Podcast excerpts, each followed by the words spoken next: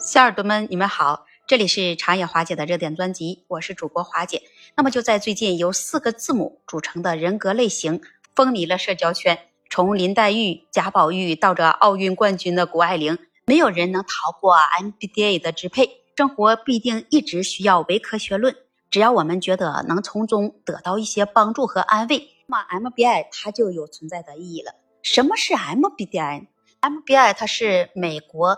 凯恩林布里格斯和他的女儿伊莎贝尔布里格斯迈尔斯心理学家荣格的理论为基础而制定的一种人格测验，一共有四个维度，八个特质，可以组成十六种人格类型，常常就被一些公司用于招聘甄选、岗位匹配，也经常用人用来自我探索和自我了解。它的四个维度分别是：一就是内倾和外倾。什么叫内倾？也就是我们常说的内向。这种类型的人，他思考先于行动，工作中总是细致考虑后才会有所反应。那看起来有些慢吞吞的，那其实他内里很有打算。外倾向的人，他反应快，做事节奏也快，喜欢边想边说边出声，有着一种让人羡慕的创新思想和一些想法，但是很难沉下心来把一些想法落到实践里。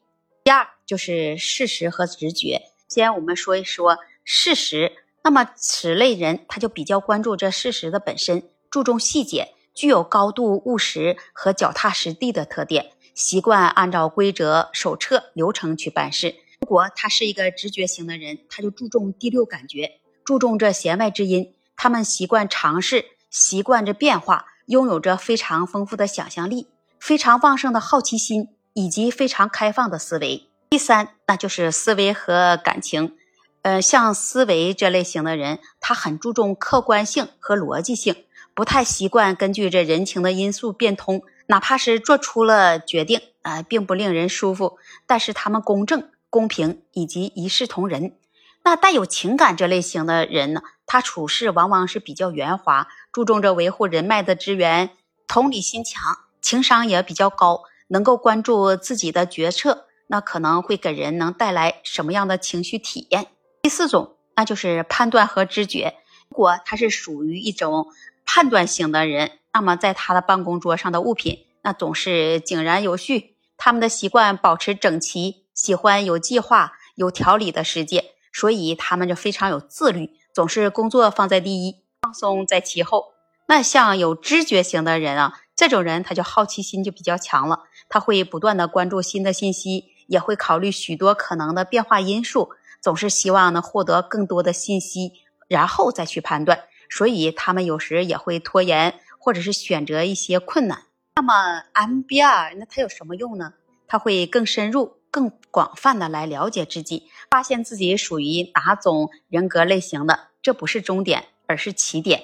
它能让人知道自己的优势在哪里，劣势在哪里。能认识到这一点后，我们才能更好的来完善自己。比如在判断、知觉这一个维度上，如果你经常出现着拖延行为，工作时也不爱做一些计划，明显就处于这知觉这一端。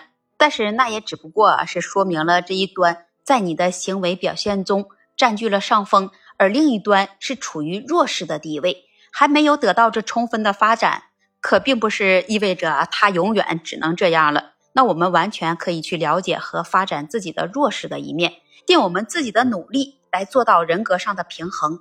还有一点好处就是增强与客户的沟通能力。如果你使用 MBTI，它不仅仅能让我们能更清楚的来了解自己，来探索自己，也能让我们能更清晰的来了解与探索他人。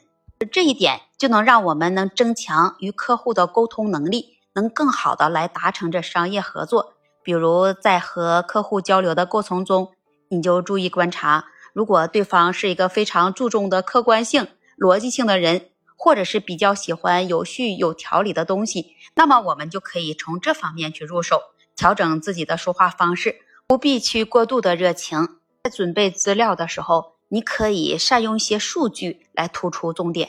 还有一点啊，如果使用 MBI 可以改善和同事之间的人际关系。其实只要你学会了运用这 MBI，那解释我们与同事之间的关系，你就会发现原来人与人之间的相处竟然可以这么轻松和和谐。我们每个人他都是复杂的多面体，你千万别把你自己的个性局限在一串字符里哦。那么你是不是也这样想的呢？